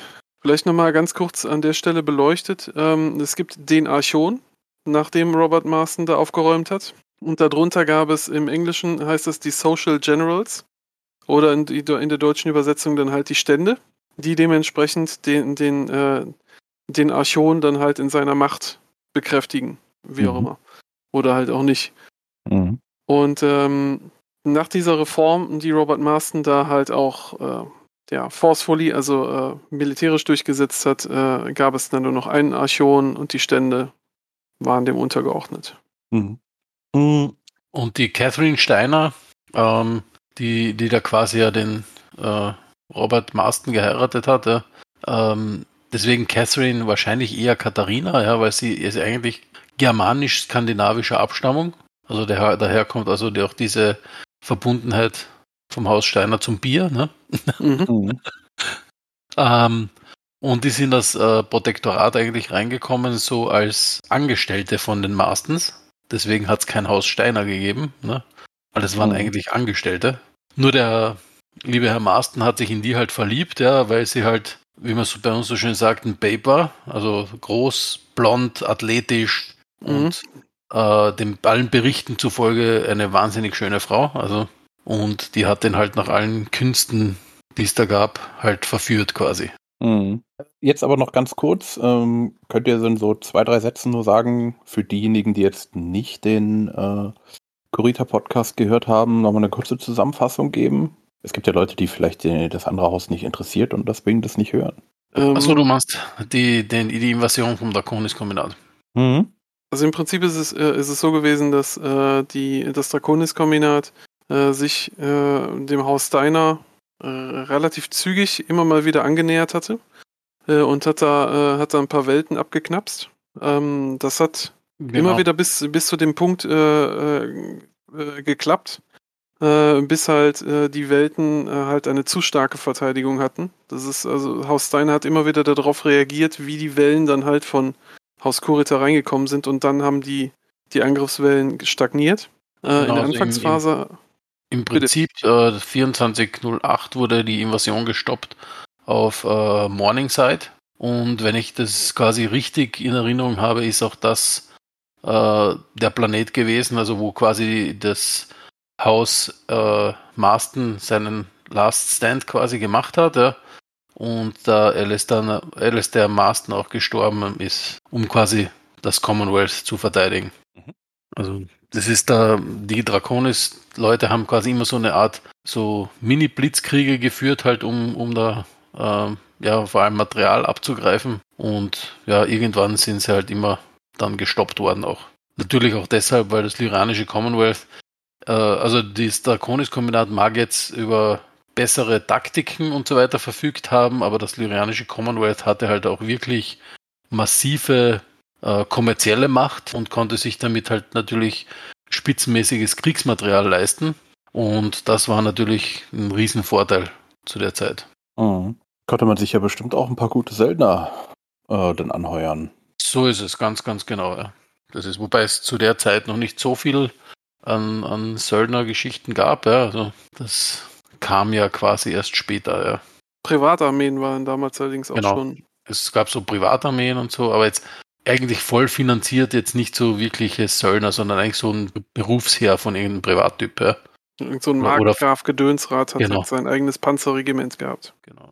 Und wie gesagt, das waren ja noch keine Mechs zu der Zeit, sondern das waren ja ja, vielleicht Aerospace Fighter, Panzer, Infanterie und so weiter. Ne? Mhm. Kommen wir zurück zum Liebesleben von äh, Katharine Steiner. Mhm. Rosemunde Bilcher, äh, Katharina Steiner. Ja, mit dem einen Masten äh, war sie ja schon, äh, äh, den kannte sie ja schon. Das heißt, also sie hatte auch Zugang zur restlichen Familie. Als sie 32 war, hat sie dann Alistair Marston kennengelernt und äh, hat sich mit dem dann halt liiert. Äh, hatte sie schon Kinder vorher aus der ersten Ehe? Hm, nein. Nee. Das ist eine gute Frage gewesen. Mhm. Das äh, ich glaube, da waren äh, spätere äh, ja, hin und her heiter, äh, hin und her Heiratereien ähm, haben sie mich sowas gehabt, ja. Ähm, ja, mit den beiden war es dann eigentlich, äh, also die kamen relativ gut miteinander aus. Ähm, blöderweise hat der Alistair Marston dann äh, ein ähnliches Problem gehabt wie sein Vorgänger. Äh, bei dem war es die Welt Men äh, Menkind. Und da ist er dann halt im, im Einsatz gefallen, hat sich auch in seinem Panzer wegschießen lassen. Ja. Aber als die Archonin, zu, äh, wie sie zu der Zeit ja dann schon bekannt war, hat sie mit großem medialen Pomp dann halt die Beisetzung angeleitet und hat sich dementsprechend dann halt auch die Zuneigung des Volkes gesichert. Ja, hat sich deswegen auch in Steiner umbenannt dann. Genau. Hat dann auch ihren, ihren Sohn, glaube ich, in Steiner umgetauft. Ja. Und damit war die Steiner Dynastie quasi komplett begründet. Mhm. Genau, Also das da ganze lyranische Commonwealth war glücklich und zufrieden. Nicht ganz. Äh, wo viel macht es, ist natürlich auch viel, äh, viel Eifersucht. Das heißt, es waren zwei andere Herrschaften, die, äh, die so ein bisschen eifersüchtig waren auf das, was, äh, das, was äh, Catherine Steiner sich da erarbeitet hatte. Das waren zum Beispiel der Duke Reynolds von Fatima und, wie ist der zweite? Äh, Timo, nee, Tim, Timothy Timothy. Marston. Timothy, ja. Genau. Die waren sich nicht so, nicht so ganz so glücklich darüber, dass, äh, dass Catherine da jetzt die Zügel im Zaum hatte und haben äh, ganz kräftig gegen sie geplottet. Was allerdings nicht unbedingt äh, äh, dafür gesorgt hat, dass nicht auch diese nette äh, Steiner-Dame äh, sich äh, äh, irgendwelchen Fürsten halt zur Wehr setzen konnte, die, die etwas Mieses vorhaben. Ähm, also in Kurita-Manier wären die umgekommen. Äh, die Steiner-Methode an der Stelle ist, die werden befördert. Beförderung an der Stelle hieß, dass der Duke of Fatima an die Grenze zum Draconis-Kombinat geschickt wird. Herzlichen Glückwunsch an der Stelle. Und Timothy Marston äh, wurde äh, an die Grenze zur Liga Freier Welten geschickt, um da dementsprechend für Recht und Ordnung zu sorgen. Herzlichen Glückwunsch. Zwei Störenfriede auf die entgegengesetzte Richt äh, Seite des Reiches verbannt. Perfekt. Genau. Und ihnen das auch noch weiß gemacht, dass das total super ist für sie, weil sie haben jetzt eigene militärische Einheiten, die sie leiten können. Genau. Also ähm, hört sich doch irgendwie besser an als äh, alles andere. Total langweilig. Na eh, komplett, komplett super. Na gut, und weil, weil die Catherine halt eine total tolle ist und gerade äh, war äh, ähnlich wie Klimawandel im, äh, momentan oder Klimakrise, war da die Ares-Konvention etwas, äh, da, da musste man ganz schnell was machen und nicht, nicht hinten anstehen. Deswegen war sie auch eine derjenigen, die da relativ früh ihre Unterschrift drunter gesetzt hat. Mhm. Spoiler Alert. Ares-Konvention wird immer beschrieben so nach dem Motto, oh, danach ist nie wieder irgendetwas Schlimmes passiert. Hm, hm, naja. Aber wenn man so ein Arsenal da im Keller hat, dann muss man das irgendwie auch mal wegmachen. Da gibt es Verfallsdaten und sowas alles. Wird ja naja, egal. sonst. Genau. Genau, also Ja. sie, war, sie war wirklich eine Visionärin, ne? weil, wie gesagt, Ares-Konvention. Und, und ein ganzes Jahr später, also Jahreskonvention war 2412, ne? Und ein ganzes Jahr später, also 2413, hat sie dann die Brandenberg-Edikte erlassen, Mhm.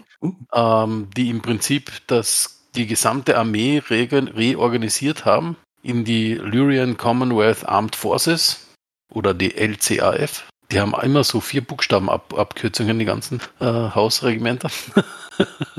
ähm, und äh, sie hat da auch quasi äh, Titel eingeführt für die ganzen äh, Leiter von, von Abteilungen, also so richtig, äh, oder Regimentern etc. Also da gab es dann wirklich so wieder die Sirs und die Dukes und so weiter, ähm, damit sich die also quasi auch nobel fühlen wie Ritter und so weiter. Ne? Also das war für sie ganz, ganz wichtig, so dieses, also so wie es bei den Draconis-Leuten halt so das, der Samurai-Epos war, war sie so ein bisschen die Anhängerung quasi des, des Rittertums und des Adels. Ich dachte, das ist ähm, im Haus Marek dann so. Beziehungsweise, nein, das war ja später erst im Haus Marek. Das ne? war später, ja. Also aber die, sie ist da wirklich so äh, quasi so ein bisschen so altdeutsches Rittertum, ja. Mhm. Marek ist ja eher so Ritter der Tafelsrunde mäßig, ja. Also so Hm. eher britisch äh, vom, vom Aufbau der Titel und so weiter her und, und das Haus Steiner ist eher so sehr eher deutsch geprägt, sag ich mal. Hm. Vom Ganzen. Das, das ist das, was er halt dementsprechend auch so, äh, ich sag mal so, äh, öffentlich politisch gemacht hat. Äh, so ein bisschen Struktur, so, so ein bisschen Royalty reinzubringen. Ähm, sie hat gleichzeitig hat sie auch eingesetzt, äh, hat sie äh, ein, ein Edikt erlassen, dass Archone sich nicht offiziell in, in der Wirtschaft einmischen dürfen. Hm. Und hat dieses Gesetz eigentlich quasi direkt selbst gebrochen. Ähm, aber na gut, was soll man machen? Man ist schließlich der Archon. Ähm, das heißt also, äh, da auch schon, äh, schon so ein bisschen die Deutung darauf, es ist, äh, die Steiners wussten auch schon immer, wie man, wie man so seinen eigenen Fortbestand halt sicherstellt. Hm. Man muss jetzt aber auch sagen, also gebrochen ist es ja, das heißt ja nur, man soll es nicht tun, außer man macht es dann. Genau. Hat mich übrigens an der Stelle dann an, an diverse Trump-Geschichten erinnert. Aber, ne, no pun intended. Aber Mhm. jemals, aber jemals das Haus Steiner äh, Sourcebook gelesen hat, ich weiß. Naja. Wer weiß, wer weiß. so ist es. Ja, und so hat sie eigentlich weiter Hm. dahin geherrscht, sage ich mal. Also das lyranische Commonwealth ist aufgeblüht. Genau. Äh, interessanterweise auch, sie hat sich äh, dann auch noch liiert mit dem, mit dem Duke of Fatima. Ähm, In den sie an die Grenze geschickt hat. Devin Reynolds, nee, das war, glaube ich, sein Nachfolger. Ähm, allerdings, der musste, der musste einen Vertrag unterschreiben, dass seine Nachfahren nicht äh, darauf bestehen, äh, einen, Thron, einen Thronanspruch zu haben. Hm. Ähm, um halt die Linie der Steiners halt da dementsprechend sicherzustellen. Und dreimal dürfte raten, was mit äh, Duke Reynolds passiert ist. Unfall? Äh, genau. Komisch. Sobald ein Ring um den Finger ist, stirbt dann wieder einer. Also ich würde mir da Gedanken machen. Na ja, gut. Äh, Das war auch im Krieg oder ist es irgendwie anders passiert? Äh, ja. Diesmal bei einem Versuch, äh, St. John wieder zurückzuerobern. Vielleicht sollten die sich das einfach mal abgewöhnen, aber naja, gut. Das zurückzuerobern? Nee, es ist so, so wenn man, wenn man irgendwie so liiert ist und mit Archon und so, dann nochmal in den Krieg zu ziehen. Ähm, naja. Ja, Wollte man Also- sich überlegen, ja. Es war halt nur ein lobendes Vorbild. Er wollte seine Männer anführen und äh, St. John erobern. Ja. Auf jeden Fall hat Catherine auch noch eines ganz, ganz Wichtiges gemacht. Ähm, nämlich sie hat das äh, LIC gegründet. Das also was? das LIC, Lyrian Intelligence Corps. Ah. Also quasi den lyrianischen Geheimdienst. Mhm. Und das war natürlich ganz, ganz wichtig, weil so die liebe ähm, Catherine ähm, schon relativ früh drauf, ge drauf gekommen ist, dass äh, die terranische Hegemonie da irgendwie an einer Superwaffe bastelt. Mhm. Und was diese Superwaffe ist, lasse ich dir jetzt mal raten. Icke oder er? Na, ich weiß es. Ach so, ja, wo soll ich weiß. das denn wissen? Keine Ahnung. Ähm, Moment, lass mich überlegen. Atombomben gab es nicht mehr. Nee, die gab es ja schon. Also, weil eine neue Superwaffe ist. Ähm, ein Battle-Mac? Mhm. Jawohl! Uh. Und zwar der Mackie, um genau zu sein. Genau, der allererste Battle Mac. Hm.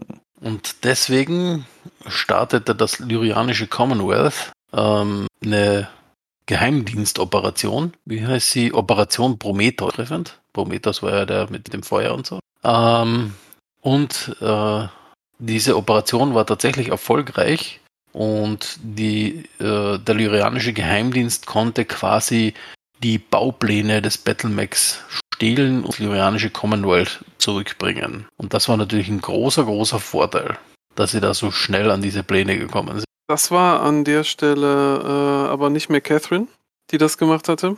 Ähm, das ist Catherine hatte kurz vorher abgedankt.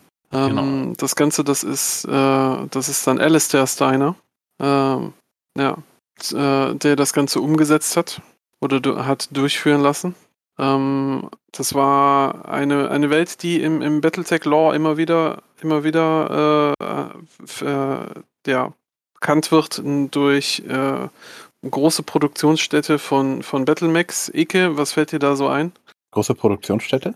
Von Battlemax Äh, im Steiner-Raum? äh, hier, Isle of Sky. Äh, genau, ja. Äh, Isle of Sky. Doch, Isle of Sky. Das ist, das ist dann später die Isle of Sky, ja. Ja. Es ist Hesperus. Hesperus 2, äh, wo Hm. immer wieder. Da, da war damals ja noch terranische Hegemonie, aber ist nicht weit von, äh, von der Federation of Sky entfernt. Und da haben sie dann sich die Pläne geschnappt. Und dann hatten sie auch Max. Oder ein Max. Genau, so ist es ja. Wir hatten die Baupläne davon, ja. Ja. Und wie kamen die anderen Häuser daran? Im Prinzip über ähnliche Sachen. Genau. Also eigentlich äh, war irgendwo ein Kopierer im, im, äh, auf Terra und jeder ist einmal hin und hat sich nochmal eine Kopie gezogen. Nee, also, Genau. also ich, äh, es, es war halt wirklich so, also ich glaube, es waren jetzt die Lyrianer, die äh, Kuritas und die Die Damions, glaube ich, auch. Damians, ja, genau. Äh, die haben alle quasi so Geheimdienstoperationen durchgeführt. Ähm, wenn ich jetzt aber nicht ganz falsch liege, haben die Liaos mehr oder weniger Reverse Engineering betrieben, sehr viel. Also die haben jetzt nicht komplett die Pläne ergattert, sondern haben im Prinzip mehrere Battlemechs, äh, also mehrere Mackies ergattert und haben da sehr viel Reverse Engineering betrieben, was meiner Meinung nach auch wirklich dazu führt, dass die Liaos eigentlich sehr kreativ in der Battlemech-Entwicklung wurden, ähm, weil sie halt sehr viel selbst ergründen mussten. Ne? Mhm. Das ist also, das glaube ich schon ein interessantes Thema. Dann auch, wenn wir das Haus Liao besprechen. Ich muss mich da auch noch einmal ganz, ganz genau einlesen und vorbereiten, weil ich habe das jetzt nur so ein bisschen aus dem Hinterkopf. Ähm, und bei Haus Marek bin ich mir jetzt gar nicht so sicher, wie das geklappt hat. Wir werden es erfahren. Genau. In diesem Aber- Podcast. Stay tuned. Genau, im Marek-Podcast gibt es dann ganz genau aufgeklärt. Aber im Prinzip, ja, also ist ja auch klar, es musste rein spieltechnisch auch irgendwie so sein, dass alle irgendwie an die Battlemech-Pläne kommen, weil sonst wäre es irgendwie blöd, ne? also irgendwie musste sich das Universum wieder ausbalancen. Ne? Mhm. Genau, also ja, die Lyrianer haben dann auch ein bisschen Territorium immer wieder verloren, wieder dazugewonnen, wieder verloren, wieder dazugewonnen und so weiter, ne? Und ja, hatten dann auch Battlemax und dann war diese Age of War quasi schon fast zu Ende, ne? Genau. Es gab so ein paar, äh, paar äh, auch eine, äh, Konfrontationen, wo halt die ersten, die ersten Lyran, äh, auf die ersten lyranischen Mechs gestoßen worden, äh, worden sind. Ähm, das äh, ist zu der Zeit halt im Prinzip der große Umbruch gewesen, wo sich die Militärdoktrinen dann dementsprechend anpassen mussten. Mhm. Aber ja, das sind dann im Prinzip mehr oder weniger Einzelgefechte. Da möchten wir, glaube ich, nicht bis ins letzte Detail gehen. Vielleicht so beispielhaft mal einen oder so? Äh, da ging es um, äh, um äh, Gefechte gegen einen Marek-General und zwar den, den blutdürstigen Giganten. So haben ihn die, äh, die Lyraner getauft. Äh, General Marek ähm, äh, hat da seine, seine erste Konfrontation gekämpft gegen äh, lyranische Mechs. Ähm, in dem äh, in, in, ja, in guter Steiner-Tradition einfach so die, äh, die zweibeinigen Metallmonster äh, sich da im Prinzip über, über ein ganzes äh, Panzerregiment halt hergemacht haben. Und ähm, naja, was dann halt zum Schluss dazu geführt hatte, äh, dass der, äh, dass äh, dieser General Marek auch im Feld gefallen ist und sich halt dieser neuen, dieser neuen Waffe geschlagen geben musste. Genau, es war es, das, es wird zwar quasi so die Ära 2475 bis 2550 wird so ein bisschen als der endlose Krieg bezeichnet, ne? Ähm, es ist aber so, dass es eigentlich kein so typischer Weltkrieg oder so jetzt ist, ja, wo gewisse Mächte gegeneinander kämpfen die ganze Zeit, sondern dass es eigentlich, eine endlose Aneinanderreihung von Scharmützeln ist, ne? Von, von mittleren bis kleineren Operationen eher, ja. Und nicht jetzt so die, die gesamte Front wirft alles ins Feld, was irgendwie zur Verfügung steht oder so, ja. Sondern es ist wirklich so Lokalaggressoren quasi, ja. Mhm. Das ist, und, und weil man halt Angst hatte auch, ja, weil Battlemax jetzt am Feld waren, ja, ähm, hat man nie quasi alles reingeschmissen und, und irgendwann hat dann irgendwer wieder kalte Füße bekommen, hat sich wieder zurückgezogen oder hat sich zurückdrängen lassen und so weiter. Ja. Also es war halt so, so ein, Sch ein Scharmützel hin und her. Und deswegen wurden die, die wurden ja auch alle äh, innere Sphäre-Staaten irgendwann kriegsmüde quasi von dem ganzen Hin und Her, ne? Ja, es hat, es hat sich, äh, also, ne, bis, bis halt zum, bis zur Gründung des Sternbundes dann halt hingezogen. Genau, ja. Das ist, und die Sternbundgründung eben ähm, war ja auch quasi so eigentlich aus der Kriegsmüdigkeit entstanden, ne? Das ist, und war ja eigentlich, ich sage, die ganze Sternenbundgründung ist, soll man darüber überhaupt schon reden oder machen wir das erst beim Sternenbund? Ne, das, das, das, das, machen wir- das machen wir mal später, genau. genau, also, also es ist, entsteht quasi aus diesem ganzen Scharmützeln heraus, ja. Mhm. aus dieser Kriegsmüdigkeit. Ja. Also vielleicht als, als Mini-Spoiler quasi. Der Sternenbund entsteht eigentlich aus etwas ganz, ganz Kleinen und Mhm. wird dann wird dann zu etwas ganz Großen. Mhm. Ein bisschen als Teaser für, den, für die Sternenbund-Episode. Genau. Kommen wir also zurück zu Alistair Steiner, Mhm. bei dem wir noch sind. Alistair Steiner, hervorragender Mann, ist ermordet worden, wie sich's gehört für einen großen Fürsten, als fünf junge Leute in, sein, äh, in seine Schlafkammer eingebrochen sind und haben ihn mit mehreren gezielten Hieben mit, dem Do mit den Dolchen ins Jenseits befördert. Genau. Was für ein Sicherheitsdienst. Genau. Schlamperei auf voller Linie. Ja, das ist Verrat. Verrat, wer mag es denn sein? Wir haben ja gerade eben schon gehört, dass es da, äh, da zwei Familien gab, die da, die da nicht unbedingt mit den Steiners gut Freund waren. Äh, der Verdacht fiel deswegen direkt auf, äh, auf den Duke Reynolds von Fatima. Mhm. Äh, dementsprechend ähm, ist da auch die, das erste Verdachtsmoment ja, auf ihm gewesen. Ähm, hat sich dann allerdings äh, äh, herausgestellt, dass, äh, dass er es dann doch nicht war, sondern es war ein Graf de Simon, wer auch immer das war, der gegen, gegen das Haus Steiner korrumpiert hatte. Den haben sie dann hervorragenderweise standrechtlich exekutieren lassen. Mhm. Aber damit ging dann im Prinzip die, die Ära des Alistair Steiner zu Ende. Und es folgte ihnen, der Hoshi weiß es. Ja, war es natürlich. Ein Masten. Genau. Also die steinerne Hand war wieder weg. Mhm. Und welcher Masten? Oh, das ist die Frage. Das war Steven. Äh, Steven, genau. Marston war es. Okay, dann haben wir jetzt Steven Marston. Und nu? Genau. Ich bin ja froh, dass es Steven Marston wurde und nicht, äh, ich glaube, seine Schwester, Tatjana, ja. der Tatjana, genau. Beziehungsweise hat er noch eine, äh, seine Mutter war die Margaret, oder? Mm, lass mich gerade gucken. Äh, nee, Margaret, nee, äh, äh, vom Haus Kelz war. Äh, Philippa und Alistair haben Steven. Genau. Äh, Tatjana, Tatjana äh, Steiner hatte dann später Robert Steiner. Äh, bei Tatjana ist dann auch etwas aufgefallen, was dann auch die Steiner-Dynastie prägt. Und zwar äh, litt die an äh, Dobrowski-Depressions-A-Syndrom. Etwas, was äh, genetisch vererbt wird und was dann auch die in der ganzen Steiner-Linie sich irgendwo durchzieht. genau. Mhm. Deswegen wieder tranken die so viel Bier, ne? weil sie immer depressiv sind. Genau. Okay, also äh, dadurch, dass jetzt ist auch sein, sein Name nicht ganz genau, ist er jetzt nicht irgendwie bekannt für irgendetwas Tolles. Nee, dann danach waren eigentlich äh, so, so ein bisschen äh, so ein bisschen kreuz und quer ähm, weitergebende Dynastien. Ähm, Genau, weil Steven hatte, glaube ich, selbst gar keine Kinder. Ähm, Und deswegen, glaube ich, äh, warte, wie war das dann? Äh, ja, genau, der siebte Archon war dann Robert Steiner, ja? ähm, Mhm. der Sohn von Tatjana, weil eben äh, Steven keine eigenen Kinder hatte. Und er hatte vielleicht noch für Robert Steiner. Robert Steiner hatte so ein bisschen einen holprigen Start. Äh, es gab ein großes Erdbeben ähm, im, äh, auf Tarkat, äh, wo große Teile des, des Palastes zusammen, äh, des, des Royal Palace zusammengestürzt sind. Er ist da, ähm, er ist da lebend rausgekommen. äh, als er noch ein, noch ein Säugling war, äh, viele andere nicht. Ja. Ähm, hat dann allerdings dann auch dazu geführt, dass da, äh, dem, äh, dass da halt äh, große Umbauarbeiten stattgefunden haben, die dann Mhm. im Prinzip den, die, die, die Art und Weise des, äh, des Thron, des, äh, die, äh, den Stil des lyranischen Thronsaals, äh, wie wir den heute aus den Romanen kennen, im, äh, in der Zeit geprägt haben. Mhm. Genau, ich, es sind, ja, damals sind, glaube ich, auch schon Battlemax quasi dort gestanden, noch keine Griffins natürlich, weil die gab es noch nicht. Ähm, ja, und genau, nach, also Robert hat eigentlich nichts wirklich mehr Wesentliches dann gemacht, glaube ich. Mhm.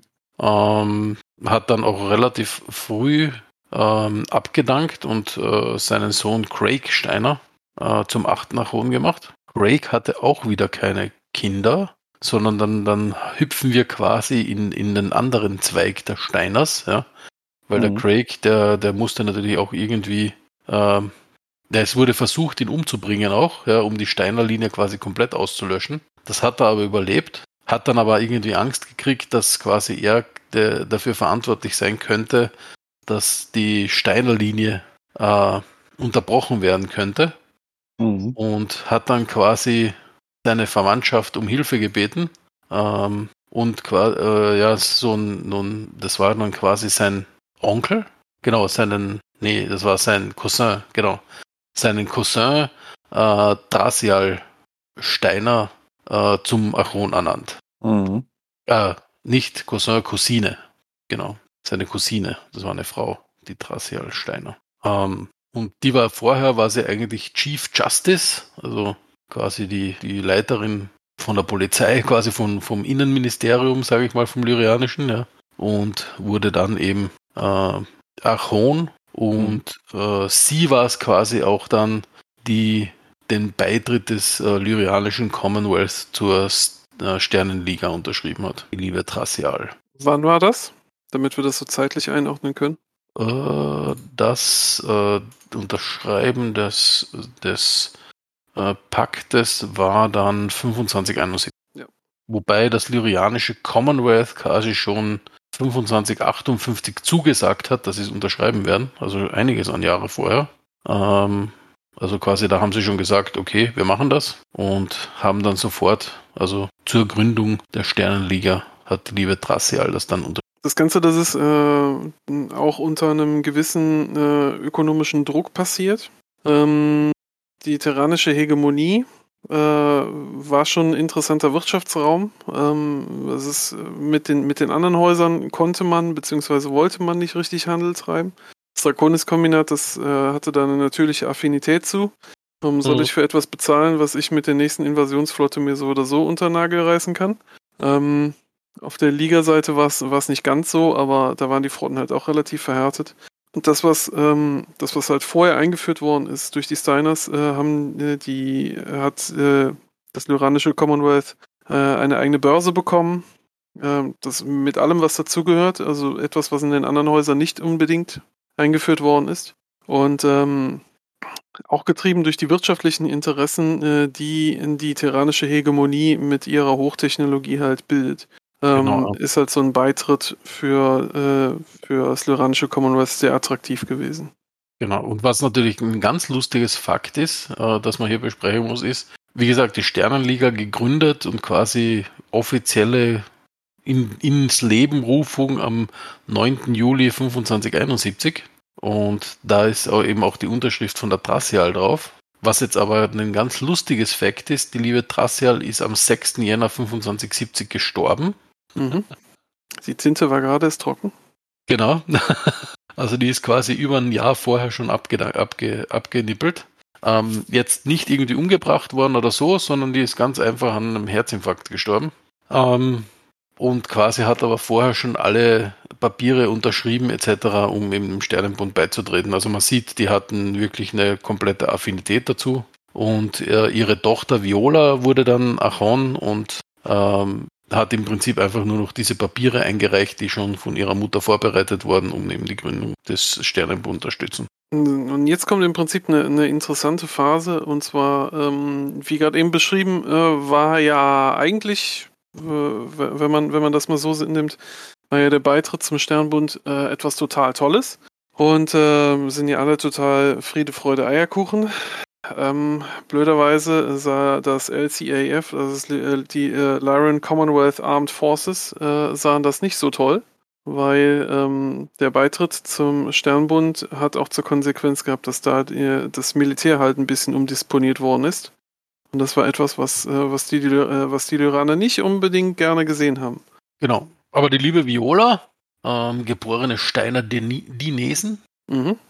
ähm, An, an der Stelle, äh, die, die, die Nessen-Dynastie äh, wird dann auch später im MacWarrior Dark Age wiederkommen. Genauso wie die Mhm. Kelts war's, die zwischendurch auch immer, immer wieder kurz in die Steiner-Linie reingeschlittert sind. Ähm, das ist so mal kleiner Spoiler-Alert für später. Genau. Und damit quasi die Armee genug zu tun hat, ja, äh, in, in der Sternenliga hat die liebe Viola dann gleich mal dafür gesorgt, dass die also ein bisschen ähm, was zu tun kriegen, weil es ging ja damals dann so 25, 91 darum, die Rimworlds zu befreien, wie man so schön sagt, mit der lieben Welt Barcelona. Ja. Und sie hat dann sofort die Tama Tigers, die 25. Sky Ranger und die vierten Royal Guards in, in Verbund mit den SLDF dorthin geschickt, um halt hier quasi da den, den Chaos zu machen. Dazu muss man sagen, Viola hatte an der, äh, zu der Zeit schon einen relativ schlechten Stand. Äh, Mhm. In öffentlichen Umfragen, wie das da so schön äh, im, im Quellenbuch beschrieben steht, äh, war 57 Prozent der Lyraner äh, im Prinzip dafür, sich wieder aus dem Sternbund zu lösen. Und nur 32 Prozent waren der Meinung, äh, dass das so okay ist. Weil aus deren Sicht sind sie dem Sternbund beigetreten, um weniger Kriege zu führen und stattdessen wird jetzt mehr Krieg geführt. Also äh, innenpolitisch war die Viola schwer im Kreuzfeuer. Mhm. Das endete auch damit dann, dass äh, quasi ihr Sohn entführt wurde. Ähm, und die äh, Viola wird also von, vom Loki-Geheimdienst informiert, dass äh, ihr Sohn Kevin halt entführt worden ist. Ähm, und das alles deutet halt darauf hin, ähm, dass das der Selvin Kells war und Duke Aldo Lestrade of Sky waren. Mhm. Und die Viola verfällt dann in so einen mütterlichen Rage-Mode, ja, und befiehlt ihre vierten Royal Guards ähm, in, in die Isle of Sky, steigt selber in einen, in einen Warhammer, um äh, da eben gegen die Sky Rangers zu kämpfen. Ähm, und ja, im Prinzip äh, decken die äh, Full Force, greifen die da die, das Encampment, also das, Camp der, der äh, Sky Rangers an. Mhm. Ähm, und ja, die kämpfen das dann im Prinzip ziemlich aus, ja. Und ja, das Lustige ist, also sie, die, die Viola eben in einem äh, Warhammer äh, scheint da auch wirklich äh, ja, relativ gut am, am Schlachtfeld zu sein. Also die ist durchaus eine, eine würdige Mechkriegerin, sage ich mal. Mhm. Ähm, aber das, äh, der Kampf endet quasi, als der Commander der Tama Tiger quasi, also die Tama Tiger greifen dann in diesen Kampf ein ähm, und Commander Sabine Petrov in einem Kommando überwältigt den Achon in ihrem Warhammer. Also the mighty Commando, it lives, ja, Mhm. ähm, wird aber nicht umgebracht, sondern im Prinzip ihr Arm wird zerschmettert und äh, ähm, sie wird dann vom Schlachtfeld evakuiert und äh, ja, gewinnt erst quasi äh, ihr Bewusstsein im, im Evakuierungsschiff. Ja. Mhm.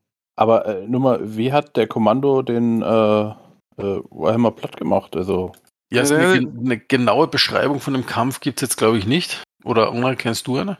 Ähm, das ist, äh, ich, ich habe ein paar Sachen davon gelesen. Also der, der hat den, der hat den Warhammer nicht wirklich, nicht wirklich abgeschossen. Ähm, das war mehr so, der, der war dann fertig, der war dann kampfunfähig. Ähm, so, andere haben die Arbeit gemacht und der war halt einfach nur der Letzte. Ja, so oder so. Ähm, also das, das muss wohl in, in den letzten Zügen muss das da, muss das da Nahkampf gewesen sein, wo sie, wo die sich dann gegenseitig verprügelt haben und da ist dann halt so ein kleiner, kleiner Kommando. Der ist, was das angeht, dann halt ein, ein bisschen im Vorteil, weil er Mhm. sich das halt aussuchen kann. Hoch, hochgesprungen und hat, die- hat dem Warhammer ins Auge gesprungen. Ja. Genau, MB5, Melee Damage. Uh. Genau. Nee, aber äh, es hat im Prinzip erst dann aufgehört, als der Sternbund äh, mal eingegriffen hat und, äh, und dann gesagt hat, so jetzt reicht's, äh, jetzt hat sich hier unser alliierter ähm, ordentlich genug selbst verprügelt. Mhm. Ähm, aber mm, im Prinzip ist, äh, ja, ist dann halt an der Stelle auch diagnostiziert worden, dass, dass, die, dass die gute Archonin auch an diesem berühmt-berüchtigten Depressionssyndrom halt leidet und äh, dadurch war wahrscheinlich dann halt dieser Blutdurst durchgekommen ist. Weil sie Depression hatte, hat sie Blutdurst gehabt? Depression kann, äh, kann ins, äh, also man, man kennt ja Depression immer so, ah ja, dann zieht sich jemand zurück. Ne? Mhm. Äh, aber es gibt auch, äh, auch Fälle, wo Depression und bitte kein Psychologe, nehmt mich jetzt nicht äh, deswegen auseinander, ähm, kann auch in, in Wut ausarten. Ja, ja. Wieder was gelernt. Gut, also äh, Viola ähm, ist da eigentlich lebendig bei rumgekommen. Spätere Untersuchungen haben allerdings gezeigt, dass, äh, dass äh, der Tamar-Pakt äh, und äh, also der, der Duke of Tamar und Sky an der Stelle nichts zu tun hatten. Also äh, sie, sie, ist, äh, sie ist irrtümlich auf die losgegangen. Ähm, die Archonin äh, ist in dem Kampf schwer verletzt worden und hat auch einen, äh, einen künstlichen Arm gekriegt. Weswegen sie da, wes, aufgrund dieses Vorfalls und weil sie halt jetzt eine, eine Prothese hat, äh, ist sie danach nie wieder in, in Battlemech gestiegen. Und äh, hat, glaube ich, dann halt auch für, für die nähere Zukunft bis zu mir Ableben eigentlich mehr schwarz getragen, wenn ich das richtig in Erinnerung habe. Genau, ja. Das ist, also es gab dann auch noch äh, 25, 96, glaube ich, die, den Reu- Reunification-Krieg quasi. Ja. Und Was ist da passiert? Der Reunification äh, War ist im Prinzip das, was äh, der Sternbund äh, hat ja zuerst die, die Hand ausgestreckt äh, zur Peripherie und hat gesagt, ah, hier tretet dem Sternbund bei. Mhm. Ähm, das fanden jetzt die, die Peripheriestaaten jetzt erstmal nicht so einladend. Ähm, und äh, ja, weil das mit Diplo Diplomatie nicht hingehauen hat, hat man dann versucht, das halt militärisch zu lösen. Und das war der berühmt-berüchtigte Reunification War, der ja jetzt hat das nichts unbedingt was mit Steiner zu tun, aber gerade im Bereich äh, der, des Taurus-Konkordats äh, ja zu sehr, sehr blutigen Schlachten geführt hat. genau, was, was da Hm. die, die Viola eben in diesem Krieg macht und das deswegen ist, ist, ist er quasi insofern interessant ist, ähm, um eben äh, einen gewissen Teil der Rimworlds äh, in den Krieg hineinzuziehen, ähm, hat sie das quasi öffentlich gemacht, dass sie äh, auf eine der, der Außenwelten geht Mhm. ja, ähm, und äh, hat dort quasi ja, sich selbst quasi als, als, als äh, Köder ausgelegt. Ja. Ähm, Mhm. Das hat dann auch funktioniert. Also die, die Rimworld haben, Rimworlds Alliance hat quasi das äh, ähm, angegriffen, das Ganze. Und ähm, die ihr, ihre äh, Fourth, äh, nee, die siebten Amaris Legionnaires haben dann auch versucht, noch äh, sie zu retten, ja. Ähm, Mhm. Und haben dann auch den, quasi den, den Kampf gewonnen. Allerdings war sie äh, ja tödlich verwundet. Und das war natürlich insofern äh, blöd, denn jetzt hatten die Steiner einen Kevin. Mhm. Mhm. Kevin! Genau. Kevin Alpha- allein. Alpha Kevin Steiner Dinesen Mhm. wurde zum 11. Archon des Lyrianischen Commonwealths. Ja. Okay.